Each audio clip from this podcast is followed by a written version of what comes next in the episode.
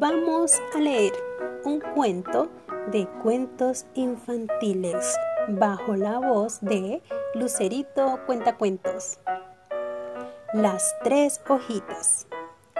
Érase una vez una, dos, tres. Eran tres hojitas que querían correr. Las tres de un árbol colgaban y todas las noches soñaban que tenían pies y caminaban. Una era amarilla, otra roja y otra era verde, el color que el bosque nunca pierde. Un día el viento sopló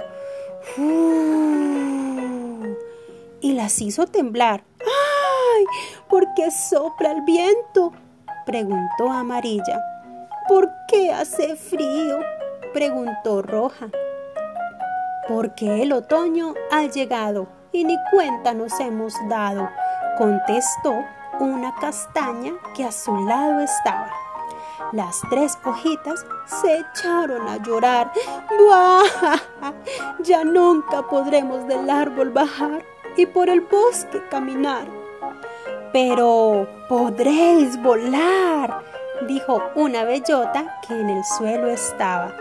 El viento de otoño os desprenderá y por el cielo paseará. Así sucedió. Las tres hojitas volaron y con sus colores el bosque alegraron.